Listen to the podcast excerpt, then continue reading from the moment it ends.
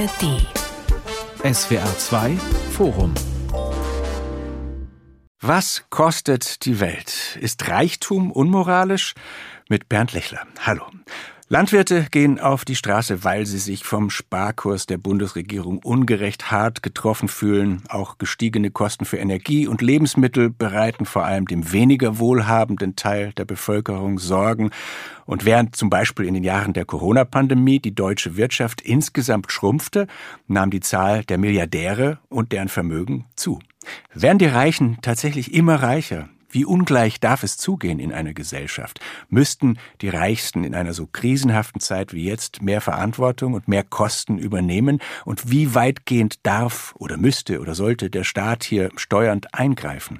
Darüber diskutieren heute im SWR2 Forum Heike Göbel, Wirtschaftsjournalistin von der FAZ, Christian Neuhäuser, Philosoph und Professor an der TU Dortmund und Dr. Dorothee Spannagel, Soziologin am Wirtschafts- und Sozialwissenschaftlichen Institut der Hans-Böckler-Stiftung.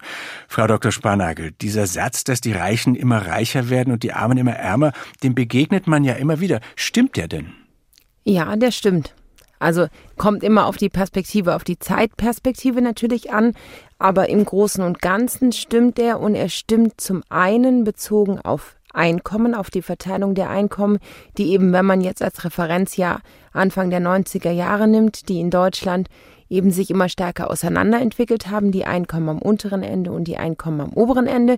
Es stimmt aber auch in Bezug auf Vermögen. Also das heißt auch die Vermögensungleichheit hat in diesen letzten Dekaden insgesamt zugenommen. Und wenn Sie sagen, die Zeitperspektive spielt eine Rolle, dann heißt das, glaube ich, dass im Vergleich zu vor 200 Jahren tatsächlich die Schere zugegangen ist und die Ungleichheit geringer wurde und dass sie jetzt aber wieder größer wird.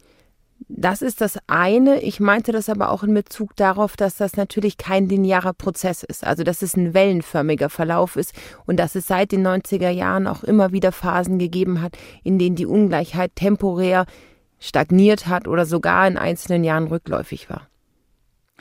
Wenn der Satz stimmt und die Reichen immer reicher werden, ist es ein Problem, Frau Göbel? Also man kann ja auch sagen, lasse doch, ein paar Milliardäre mehr schadet ja nicht. Ich würde ganz kurz ein bisschen gerade rücken, indem ich einmal darauf hinweise, dass die Armen nicht immer ärmer werden, sondern Armut wird ja meistens relativ gemessen. Das heißt, absolut nehmen natürlich auch Arme am partizipieren die am Wohlstand, jedenfalls in den wohlhabenderen Gesellschaften. Also das wird mir, glaube ich, Frau Sparnagel auch nicht widersprechen. Dass Reiche immer reicher werden, stimmt so pauschal sicherlich auch nicht, denn es gab Finanzkrisen. Auch in der Corona-Krise sind die Leute mit großem Aktienvermögen durchaus auch ärmer geworden. Reichtum finde ich auch nicht unmoralisch, wenn er gesetzeskonform erworben worden ist und in einer Gesellschaft erworben wird, in der prinzipiell allen Bürgern Chancen auf Aufstieg und den Erwerb von Vermögen möglich ist. Und insofern, also so pauschal würde ich das nicht unterschreiben. Herr Professor Neuhauser, Sie haben das Thema philosophisch untersucht, Reichtum als moralisches Problem. Vielleicht zuerst ganz knapp, wo ziehen Sie denn die Grenze zur Unmoral? Denn viel Geld oder mehr Geld hätten ja die meisten von uns gern. Also es ist ja zuerst mal nicht verwerflich. Ja, genau. Also Geld und Vermögen sind, äh, wie der große Philosoph John Rawls gesagt hat, äh, Grundgüter, von denen wir alle gern eher mehr als weniger hätten. Die Frage ist dann ja, aber wann ist dieses mehr haben wollen vielleicht äh, zu viel haben wollen? Und ich habe versucht, das zu untersuchen und gesagt, wenn Reichtum zu dem eigenen Leben in Würde nichts mehr beiträgt, aber ein Problem dafür darstellt, dass andere Menschen in Würde leben können, dann ist es ein moralisches Problem.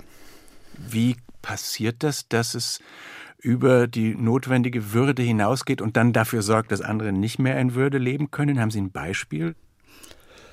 Für die eigene Würde trägt es dann nichts mehr aus, wenn man sich im Grunde alles leisten kann, was man für ein gutes Leben braucht. Deswegen ist es bei mir so, dass ich den Fokus auch nicht nur jetzt auf Superreiche habe, wie das ja in den Medien sehr häufig verhandelt wird, sondern ich interessiere mich auch für die Frage, sind in reichen Ländern wie in Deutschland nicht auch viele der sogenannten Besserverdienenden eigentlich schon reich, weil sie eben mehr haben, als man braucht, um in Würde zu leben. Und ein Problem für andere ist es eben dann, wenn es in einem ja, kausalen Nexus, äh, sage ich jetzt mal, äh, mit Würdeverletzung steht. Und das muss nicht bedeuten, dass es sozusagen unmittelbar die Würde anderer verletzt. So ist es halt meistens nicht, ja. Und deswegen ist es auch kein Problem in dem Sinne, dass jetzt reiche Menschen irgendwie unmoralische Menschen seien oder so, sondern der Nexus ist strukturell.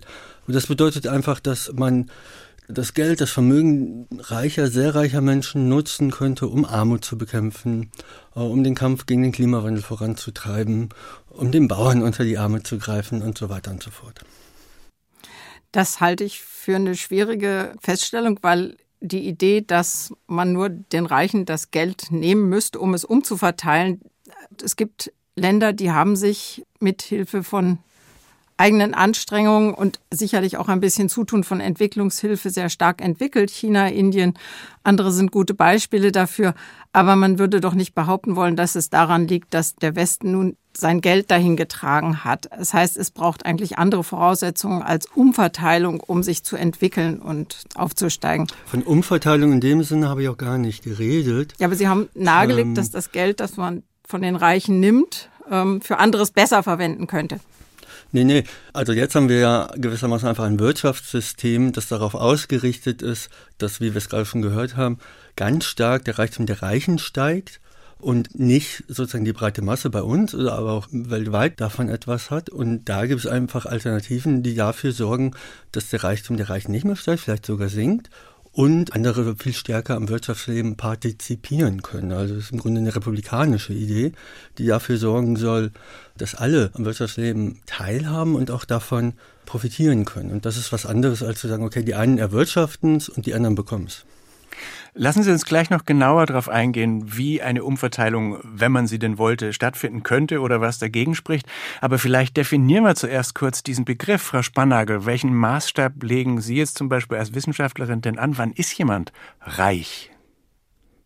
Also wenn wir es einmal bezogen auf Einkommen nehmen den Begriff, also von Einkommensreichtum sprechen, dann meint man gemeinhin, dass jemand reich ist, wenn er in einem Haushalt lebt, der über ein Einkommen von mehr als dem Doppelten des mittleren Einkommens verfügt, zum Beispiel in Deutschland.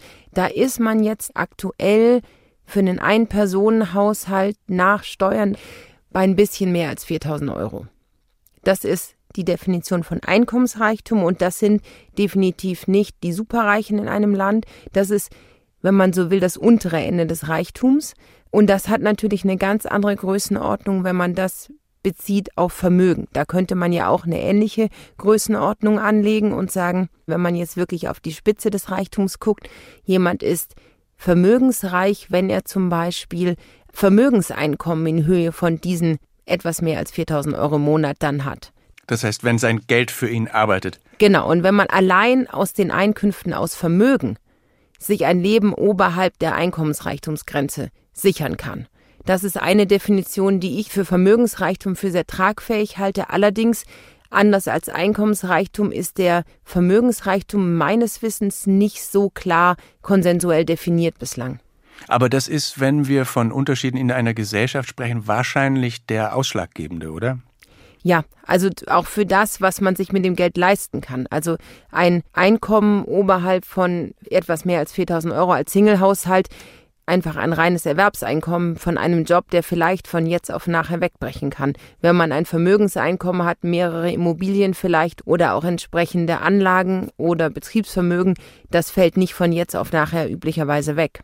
Also da ist natürlich auch die individuelle Sicherheit viel höher als die aus einem reinen Erwerbseinkommen. Und damit verbunden selbstverständlich auch die Freiheit, die damit einhergeht. Gibt es denn in Deutschland auch einen speziellen Blick oder eine Wahrnehmung von Reichtum, wenn wir überlegen, wie der Reichtum gesellschaftlich auch bewertet wird. Also, dass man etwa in den USA anders auf Reiche schaut als bei uns, das ist ja fast schon ein Klischee. Also eher anerkennend oder bewundert und bei uns eher skeptisch oder kritisch. Also gibt es eine spezifisch deutsche Wahrnehmung von Reichtum? Also spezifisch deutsch glaube ich nicht. Ähm, wenn man zum Beispiel nach Frankreich schaut, äh, da finden dann ähnliche Statements statt wie bei uns. Äh, auch in den USA ist das natürlich umkämpft.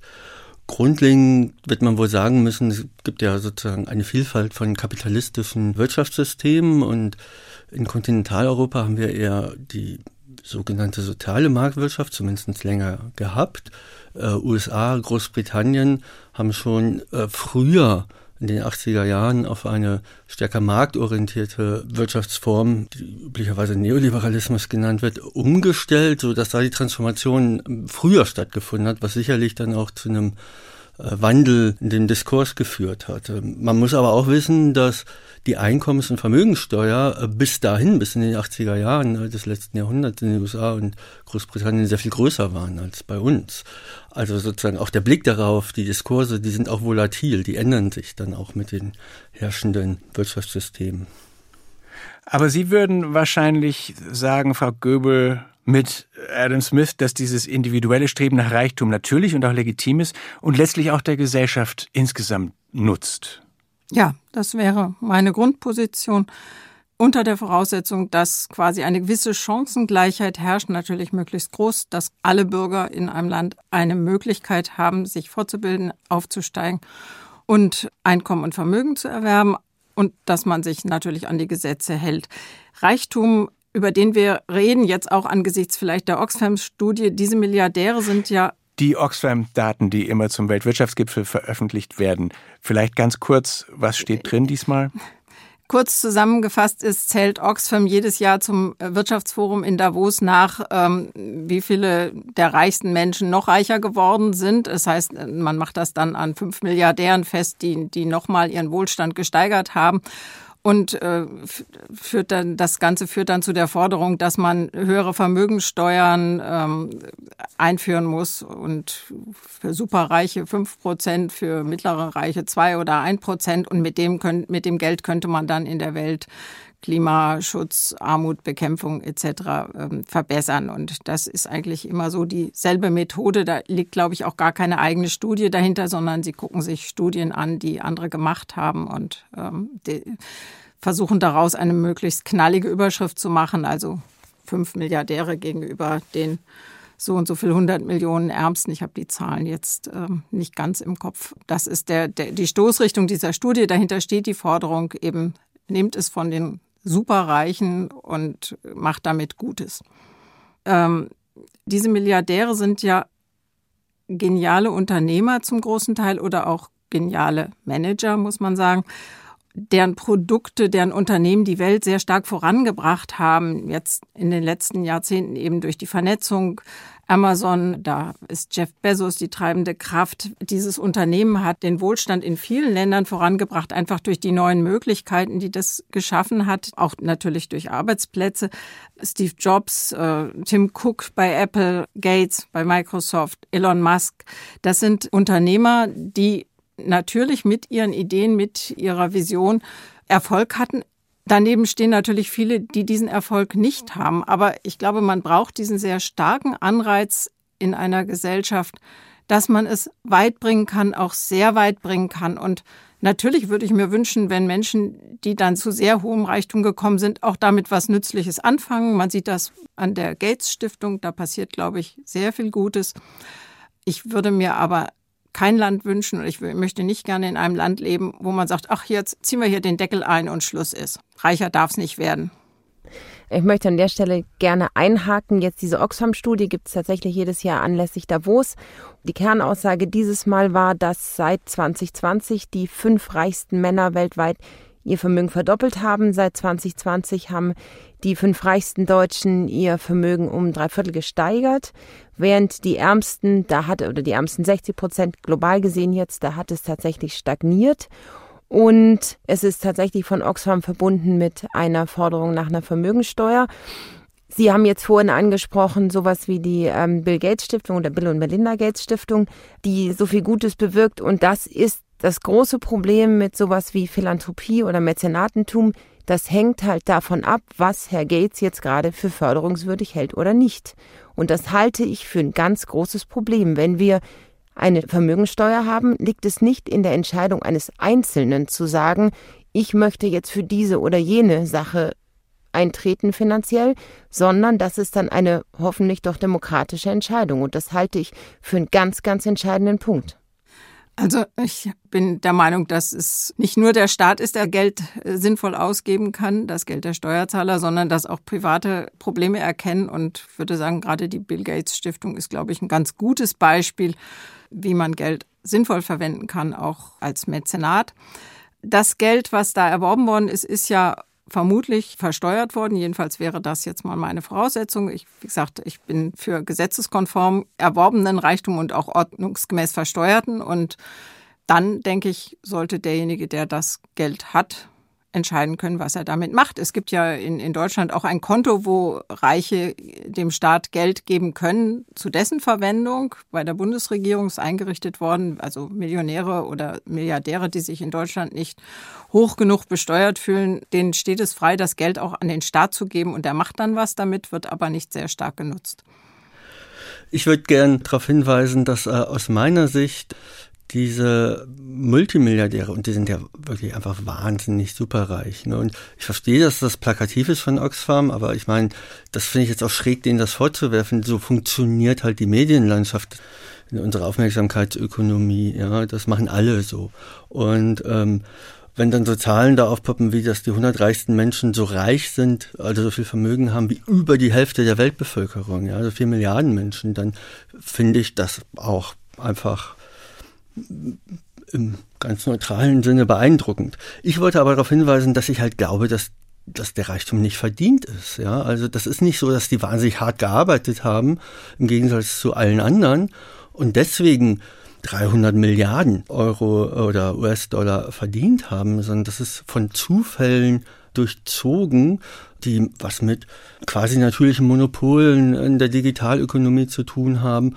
Und was ich auch sehr interessant finde, es gibt eine tolle Ökonomin, äh, Marina Mazzucato, die hat gezeigt, dass äh, bei diesen Big Tech-Unternehmen es nämlich nicht so ist, dass die genialischen Erfinder waren, sondern die Grundlagen der Sachen, mit denen die reich geworden sind, sind eigentlich immer an Universitäten entwickelt worden. Und wenn die dann sozusagen marktfähig geworden sind. Dann wurden die ausgegründet oder an Privatunternehmen abgegeben und dort dann sozusagen der Reichtum akkumuliert. Also die gesamte Gesellschaft hat einen wesentlichen Bestandteil daran, dass äh, diese Sachen überhaupt äh, zustande kommen. Und natürlich auch die Menschen, die vielen Millionen Menschen, die da arbeiten, haben da ebenfalls einen wesentlichen äh, Bestandteil dran. Und das äh, der Figur des genialischen Erfinders, das kaufe ich einfach nicht. Also wenn es so einfach wäre, dass man nur gute Erfindungen von oder Entwicklungen oder Erkenntnisse aus Universitäten in marktfähige Produkte umwandeln müsste, dann hätten wir wahrscheinlich deutlich mehr gute international bekannte Unternehmen. Das ist nicht so einfach. Natürlich ist es eine Sache, als Start-up anzufangen und dann daraus einen Konzern zu machen. Da arbeiten viele mit, da haben viele ihren Verdienst, dass das weitergeht. Aber man muss schon sagen, und ähm, das würde ich immer verteidigen, da kommt wirklich ein, eine Vision, vielleicht auch ein Wissen und ja, vielleicht auch glückliche Umstände zusammen. Das muss aber auch zusammenkommen. Es braucht, glaube ich, schon diese treibende Kraft einer Unternehmerfigur, die das prägt. Wie lange hat man Elon Musk hier in Deutschland verlacht und hat gesagt, dass mit seinen Elektroautos, die fahren nicht, die klappern, das wird alles nichts. Ja, der hat die nicht alleine erschaffen. Aber wie gesagt, wenn es so einfach wäre, dann würden viel mehr Menschen dieses Risiko eingehen. Da gehört ein großes Risiko dazu. Viele Unternehmen, die mal sich große Hoffnungen gemacht haben, kommen nie so weit, setzen viel Geld in den Sand. Und es sind nicht allzu viele, deswegen fällt das Zählen auch so leicht, die dann tatsächlich so weit kommen. Und ich denke, in einem Marktsystem, in dem äh, Kartellämter auch dafür sorgen, dass Wettbewerb herrscht, gibt es ja auch eine Marktmachtbegrenzung, eine natürliche durch den Wettbewerb. Das heißt, meistens ist der Reichtum nicht für immer gesichert. Auch die Unternehmen sind womöglich nur für eine gewisse Zeit erfolgreich. Wir haben nun Beispiele von einigen, die in der Tat vielleicht im Augenblick schwer einzuholen sind, aber die Geschichte zeigt, dass auch die Starken irgendwann schwächer werden und die Chinesen zeigen, wie man auf dem Automarkt gerade aufholt. Aber es gibt schon auch Studien, auch vom Internationalen Währungsfonds, dass es einer Volkswirtschaft nicht gut tut, wenn sich oben zu viel Wohlstand konzentriert. Also dieser Trickle-Down-Effekt, dass der Wohlstand von oben nach unten durchsickert, gilt nicht mehr als so gesichert. Wie ist denn da der Stand, Frau Spannagel? Ist das überholt oder gibt es das noch? Also ich wage sehr zu bezweifeln, dass es das jemals so gegeben hat. Also die Vorstellung, dass einige super erfolgreich sind und dass alles irgendwie sich dann bessert oder die Aussage Rising Tides lift all boats. Also ich weiß nicht, warum es mir persönlich besser gehen soll, weil wir ein paar Superreiche in Deutschland haben. Und ich wollte noch mal an einem Punkt einhaken, was Frau Göbel vorhin gesagt hat. Da steckt auch viel Risiko dahinter. Glaube ich sofort. Allerdings, Risiko muss man sich leisten können. Also wenn ich schon damit beschäftigt bin, meinen Alltag irgendwie zu stemmen, finanziell und überhaupt, keine Zeit, kein Geld für Risiko. Also das ist ein Punkt, den wir, glaube ich, da auch nicht aus den Augen verlieren dürfen. Mit einem gewissen Startkapital ist Risiko leichter. Ja, vor allen Dingen denke ich zusätzlich, dass die klassischen Arbeitnehmerinnen auch wahnsinnig Risiken tragen. Also wenn es mit der Fabrik in Grünheide schief geht, dann ist das für die Leute, die da arbeiten, auch ein massives Risiko. Ähm, der Trickle-Down-Effekt, ich glaube auch, dass der nicht nachweisbar ist und der sich ja sowieso ausschließlich auf ökonomisch-materielle Fragen äh, bezieht, ist es aber ziemlich gut untersucht, dass sehr große ökonomische Ungleichheit viele andere negative Effekte hat auf den Gesundheitsstand der gesamten Bevölkerung, auf den Bildungsstand der gesamten Bevölkerung, auf den Demokratieindex in einer Bevölkerung. Und das ist, glaube ich, das eigentlich zentrale Problem, ja, dass also bei großer Ungleichheit die Solidarität, der Zusammenhalt kaputt geht und äh, der Konkurrenzmarkt, das war ja mal die ursprüngliche Idee. Ne? Auf dem Markt konkurrieren wir, um die Wirtschaft anzutreiben und ansonsten sind wir eine republikanische Gesellschaft, in der wir hochkooperativ miteinander umgehen und das funktioniert nicht. Ja? Wenn die Wirtschaft nur auf Konkurrenz getrimmt ist, dann meandert das in die Gesellschaft insgesamt und wir werden zu einer Konkurrenzgesellschaft. Und ich glaube, das ist etwas, was wir auch gerade ganz gut beobachten können. Also ich würde doch gerne zum einen den Trickle-Down-Effekt ein bisschen verteidigen. Ich frage mich, wie China und Indien und andere so aufholen konnten, wenn es diesen Effekt laut Frau Spanagel überhaupt nicht gegeben hat. Außerdem sieht man den Trickle-Down-Effekt ja doch auch an simplen Dingen, dass auch der Wohlfahrtsstaat in Deutschland dafür sorgt, dass letzten Endes eben auch die Ärmeren, wenn sie auf Bürgergeld angewiesen sind, eben ein Stück weit an dem teilhaben, was in der Gesellschaft erwirtschaftet wird und zwar immer ein bisschen besser. Denn wir haben ja keine absolute Armut, sondern wir haben sozusagen eine relative. Das heißt, die Gesundheitsversorgung auch der Ärmeren ist natürlich in den letzten Jahren genauso mitgestiegen. Auch das, was ihnen zusteht, die Teilhabe am öffentlichen Leben. Da mag alles aus Sicht derjenigen, die vom Bürgergeld leben müssen, nicht genug sein. Aber dass das nicht mehr die Form der Absicherung ist, die vielleicht vor 30 Jahren üblich war, das muss man wohl dazu sagen. Also insofern würde ich zum einen diesen Trickle-Down-Effekt sehen. Zum anderen würde ich auch sagen, dass die Umverteilung gerade in Deutschland, aber auch in Amerika, in anderen Ländern durchaus gut wirkt. Das zeigen auch ökonomische Forschung. Und es hat ja bei uns eine sehr interessante Debatte über die Kindergrundsicherung gegeben, wo man plötzlich festgestellt hat, ha, so schlecht sind wir da gar nicht. Es gab große Erfolge im Kampf gegen Kinderarmut. Die Zahl der auf Bürgergeld angewiesenen Familien sank in den letzten Jahren zwischen 2015 und 2021 um ein Drittel dass die Zahlen insgesamt leicht gestiegen sind, lag daran, dass wir eine große Anzahl Kinder durch Fluchtmigration ins System bekommen haben. Für die ist das aber doch erstmal ein Vorteil, dass sie nun in einem Land sind, in dem ihnen Schutz und Sicherheit geboten wird. Das heißt, wenn man die Zahlen anschaut, muss man genau hinschauen und man sollte auch die Erfolge nicht immer kleinreden, die wir durch Umverteilung und Wohlfahrtsstaat haben.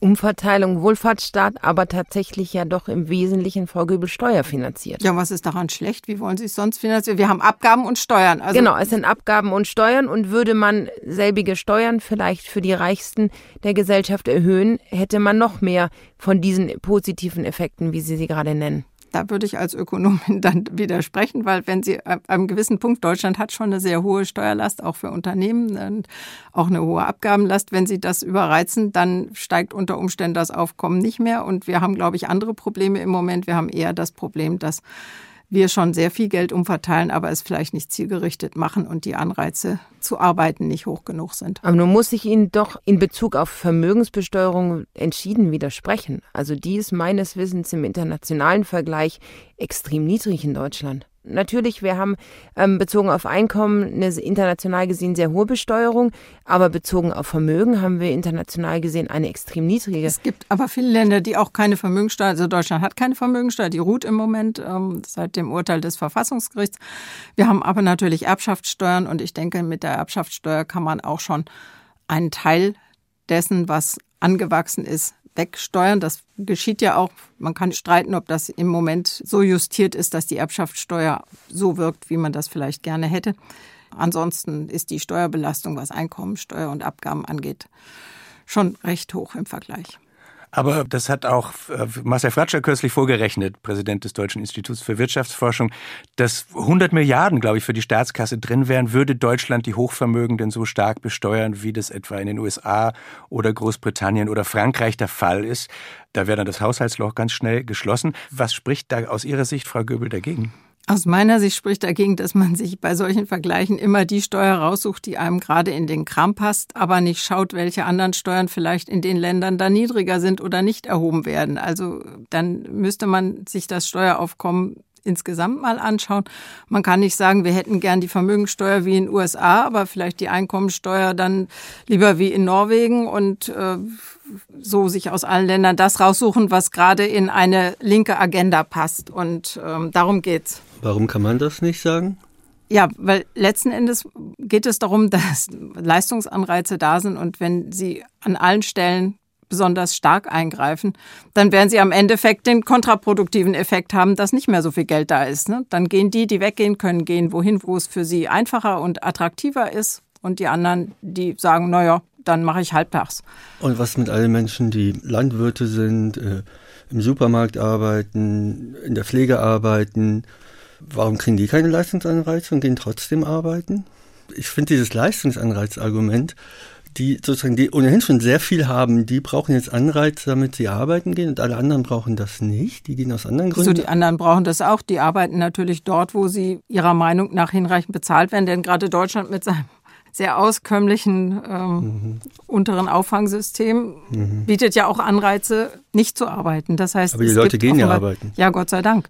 Die meisten tun es und der Arbeitsmarkt ist auch so, dass die Einkommen auch steigen. Ich meine, die letzten Lohnabschlüsse waren alle relativ deutlich.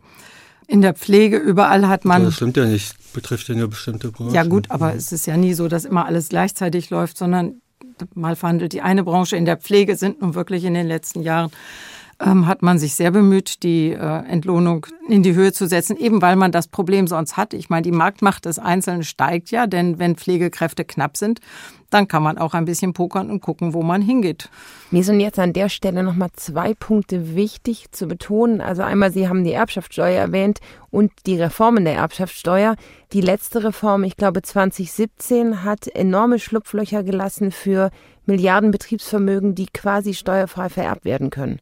Also da sehe ich durchaus Reformen, aber nicht in die richtige Richtung oder mit entsprechenden Löchern. Und ich möchte an Ihrem Punkt einhaken, Frau Göbel, was Sie sagten zu dem Bürgergeld, von dem man auskömmlich leben kann und das ja durchaus aus ihrer Sicht, oder das sagen ja nun einige, das ist ein Argument, das man immer wieder hört, so hoch sei, dass der Anreiz, arbeiten zu gehen, für manche vielleicht etwas geringer sei oder gar nicht vorhanden sei. Wir leben in einer Arbeitsgesellschaft. Erwerbstätigkeit ermöglicht nicht nur Einkommen, Erwerbstätigkeit strukturiert den Alltag, Erwerbstätigkeit ermöglicht extrem viel soziale Teilhabe an der Gesellschaft, Anerkennung etc. Also das ist nicht nur ein ökonomisches Argument, arbeiten zu gehen oder nicht, das ist der eine Punkt. Und zum anderen, ich glaube, es ist inzwischen auf zahlreichen Studien nachgewiesen, dass dieser Lohnabstand durchaus gewahrt ist, auch mit den letzten Anstiegen.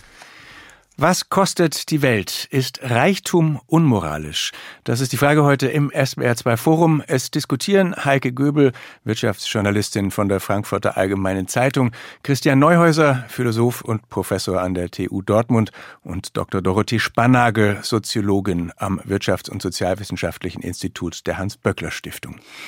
Der Herr Professor Neuhäuser hat vorhin das Wort vom gesellschaftlichen Zusammenhalt benutzt, der ja auch davon abhängt, dass man das Gefühl hat, es geht alles einigermaßen gerecht zu in einer Gesellschaft. Wenn dann Vorstände in großen Unternehmen 50 mal so viel verdienen wie ihre Mitarbeiter oder der Vorstandsvorsitzende 150 mal so viel oder wenn es den Fat Cat Day gibt, das ist auch schon eine hübsche Zahlenspielerei, das schon am 4. oder 5. Januar ein deutscher Topmanager so viel Geld erarbeitet hat, wie der Durchschnittsverdiener dann im ganzen Jahr zusammenkriegen wird.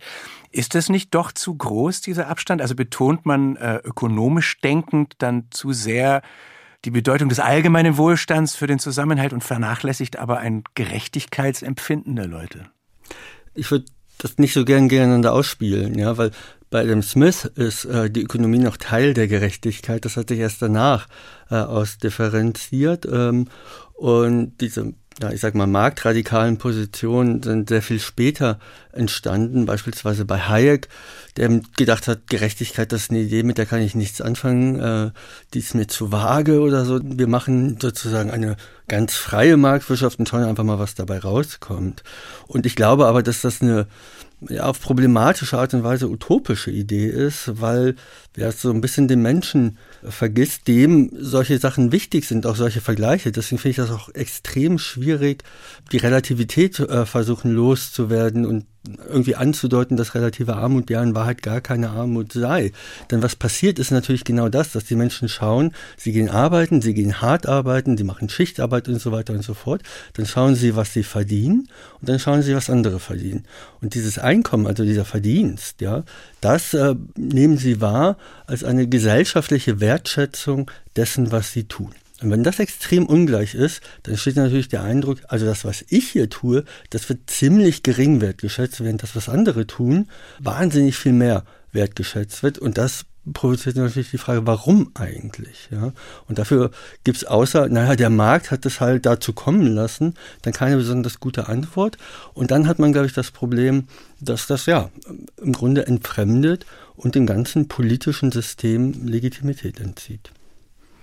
Aber geht es dann nicht darum zu überlegen, wie können wir denn die Chancen so verbessern, dass wir mehr Menschen haben, die eben aufsteigen, die ähm, erfolgreich sind? Das, ich glaube nicht, dass das Ideal irgendeine Form von Gleichheit sein kann. Ich glaube, dass Ungleichheit bis zu einem gewissen Grad auch produktiv ist. Wir tolerieren ja auch die hohe Bezahlung von Spitzensportlern und anderen, weil man eben sieht, da ist eben doch eine besondere Leistung. Und ich glaube, dass viele Bürger, und das sieht man auch in Umfragen immer wieder, Unternehmern schon zubilligen, dass sie besondere Fähigkeiten haben und da auch gar nicht besonders neidisch sind und sich mit denen auch nicht so vergleichen. Ich glaube, unser Problem fängt an bei der Frage, wo wollen wir denn begrenzen oben? Und ich halte das für keine gute Idee. Wir haben Steuern und dieses Steuersystem, darüber kann man diskutieren. Aber jedenfalls an der Stelle kann man in einem System, wie wir es haben, in der sozialen Marktwirtschaft nicht sagen, ach, jetzt oben muss ein Deckel drauf. So. Und dann stellt sich doch eher die Frage, was können wir tun, damit wir ein besseres Bildungssystem haben, damit die Chancen besser verteilt sind, damit andere sehen, dass sie ähnliche Chancen haben. Das, ich glaube, an der Stelle müssen wir mehr tun. Und da könnte Deutschland deutlich besser werden. Das Schulsystem ist ja nicht umsonst ein ständiges Diskussionsthema. Also Bildung und mehr Chancengleichheit für alle, das wäre Ihr Weg, den man in den Blick nehmen müsste. Ja, das, wenn, ich denke, in einer Gesellschaft, in der die Menschen das Gefühl haben, ihnen stehen viele gute Wege offen, weil wenn sie sich anstrengen, da ist die Diskussion darüber, was mit denen passiert, die es dann wirklich sehr, sehr weit gebracht haben. Und wie gesagt, viele von diesen, diesen Superreichen sind dann auch Ausnahmeerscheinungen und die breite Masse, die ist sich schon bewusst, dass das einfach nicht jeder schaffen kann, vielleicht auch gar nicht jeder schaffen will, weil dahinter steht eben dann doch in aller Regel eine Art von Leben und Anstrengung, die vielleicht auch gar nicht jeder haben will. Ich meine, Ungleichheit kann ja auch eine Folge eigener Entscheidungen sein. Nicht jeder möchte einen Berufsweg oder Lebensweg einschlagen, der ihn, wo er materielle Ziele verfolgt, Vielleicht geht es eher um ideelle Ziele. Und auch das ist eine Form von Ungleichheit, die muss ja nicht unglücklicher machen. Also Ungleichheit heißt ja nicht, dass nur die Reichen glücklich sind und die anderen alle unglücklich. Na, es geht ja wahrscheinlich auch nicht darum, dass man den Reichen alles wegnehmen will und dass alle genau gleich viel haben sollten. Auch nicht aus Sicht von Herrn Neuhäuser. Aber es ist nicht zum Beispiel so, dass bei der Steuergesetzgebung, die immer wieder mal auftaucht, mit diesen ganzen Schlupflöchern, dass die zu legitimieren scheint, dass sich die Reichen, nicht zuletzt reiche Konzerne, vor ihren Pflichten gegenüber der Gesellschaft eher drücken dürfen. Also wenn ich das richtig sehe, ist an den Steuerschlupflöchern schon viel gearbeitet worden und viel geschlossen worden und da ist es gar nicht mehr so einfach. Da rechnet sich meistens diejenigen, die das fordern, die Steuerschlupflöcher zu schließen, sehr reich, aber so einfach ist das nicht. Also in Bezug auf die Erbschaftssteuer würde ich das mit den Schlupflöchern, was Sie gerade sagen, zumindest bezweifeln. Ähm, ich glaube, da kann man sehr wohl was machen. Und ein Punkt noch, ich glaube, die Anführungsstrichen Leistung von vielen Superreichen in Deutschland war einfach, dass sie geerbt haben. dass sie massive Vermögen, Betriebsvermögen geerbt haben, dass sie Glück hatten in ihrer Geburtslotterie. Ja, also Erbschaften sind natürlich ähm, für jede Idee der fairen Chancengleichheit äh, ein, ein, Problem. Und das betrifft übrigens nicht nur Geld, sondern auch sozusagen in welche Familie wäre ich hineingeboren und welches Erbe bekomme ich da gewissermaßen. Ich glaube, was wir sagen können, ist aber, da schauen wir ja ausschlussweise mal vielleicht sowas wie Einigkeit zu haben, dass ein deutlich faireres Chancengleichheitssystem auf jeden Fall ein guter Schritt nach vorne wäre. Und wenn das etwas ist, wo auch politisch was zu bewegen ist, sollte man das auf jeden Fall angehen. Mir selber wäre es auch wichtig zu sagen, es müsste faire Chancengleichheit ein Leben lang sein. Ja, also wäre es nicht das, ne, wer es bis 18 nicht auf die Reihe gekriegt hat, hat er halt Pech gehabt, sondern wenn jemand mit 40 oder 45 sagt, gut, jetzt will ich das Ruder nochmal rumreißen, dass das auch möglich ist, das wäre gleich auch ein wichtiger Punkt. Ich glaube aber auch, dass das alleine nicht reicht. Und der Grund dafür ist, dass ähm, wir eben in vielen Kontexten den Effekt haben, dass Menschen, obwohl sie sich gleichermaßen angestrengt haben, auch obwohl sie viel geleistet haben, mit sehr unterschiedlichen Ergebnissen dastehen und dann der Glücksfaktor, der Zufallsfaktor äh, viel zu groß ist. Ja, zum Beispiel schon allein in der Medizin selbst. Das macht einen riesen Unterschied, ob jemand äh, Kinderarzt ist oder Radiologin. Aber das ist nicht so, dass die nicht faire Chancen hatten oder so. Die haben auch beide viel geleistet. Ja, aber wir haben da einfach gewissermaßen eine Fehlsteuerung. Das ist jetzt kein marktbasiertes System, sondern das hat andere Gründe. Aber so kann es halt an Märkten auch sein. Da gibt es einfach Fehlsteuerungen, die sorgen dafür, dass einige sehr viel bekommen und andere sehr wenig, obwohl beide sehr viel leisten. Und da glaube ich, muss man gegensteuern. Das ist auch der Grund dafür, warum ich denke, na ja, da brauchen wir sowas wie so eine Art Leveling Playing Field. Ja, also wir müssen irgendwie dafür sorgen, dass die Abstände nicht zu groß werden können, weil man das über Chancengleichheit, über Leistung einfach nicht mehr rechtfertigen kann. Und sozusagen der Multiplikationseffekt über Erbschaften zeigt das natürlich sehr deutlich. Würden Sie das aus soziologischer Perspektive stützen, Frau Spanagel? Ja, also ich meine, wir wissen aus Untersuchungen, dass Deutschland eine sehr starke Erbengesellschaft ist. Das heißt also, die Superreichen in Deutschland haben zu einem überwiegenden Anteil ein enormes Startkapital ererbt als leistungsloses Vermögen. Das ist bekannt und dass das natürlich auch was ist, was einfach Ungleichheiten über Generationen zementiert. Und zwar Ungleichheiten am oberen Rand, also eben diesen Superreichtum und dann eben schon die enormen Betriebsvermögen, die ich sagte, es mit dem Erbschaftssteuerkompromiss, dem letzten, auch im Wesentlichen steuerfrei vererbt werden können und sich damit weiter konzentrieren. Ähm, und dass eben auch am unteren Ende davon wenig ankommt.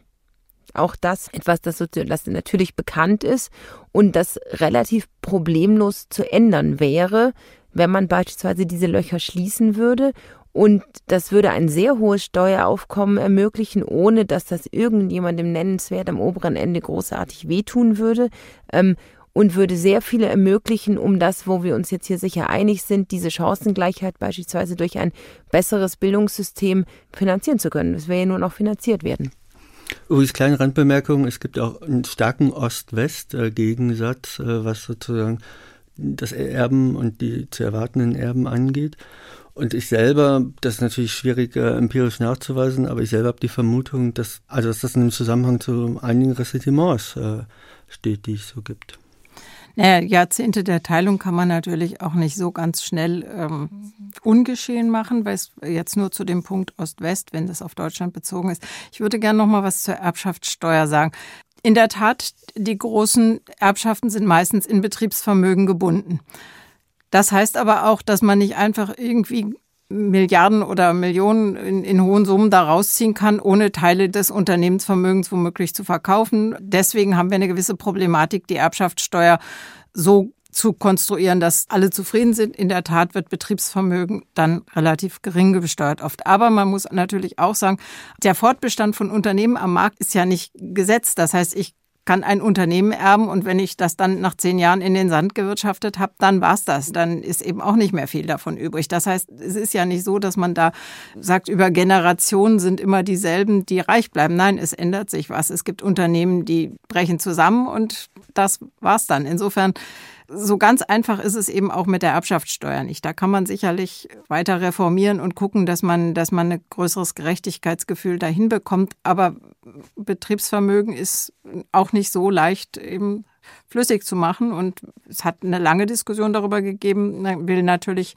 Unternehmen auch erhalten. Man will die Arbeitsplätze erhalten. Man will die Erben nicht zwingen, da in kurzer Zeit Teile zu verkaufen und damit vielleicht den Fortbestand zu riskieren. Das ist ein Problem.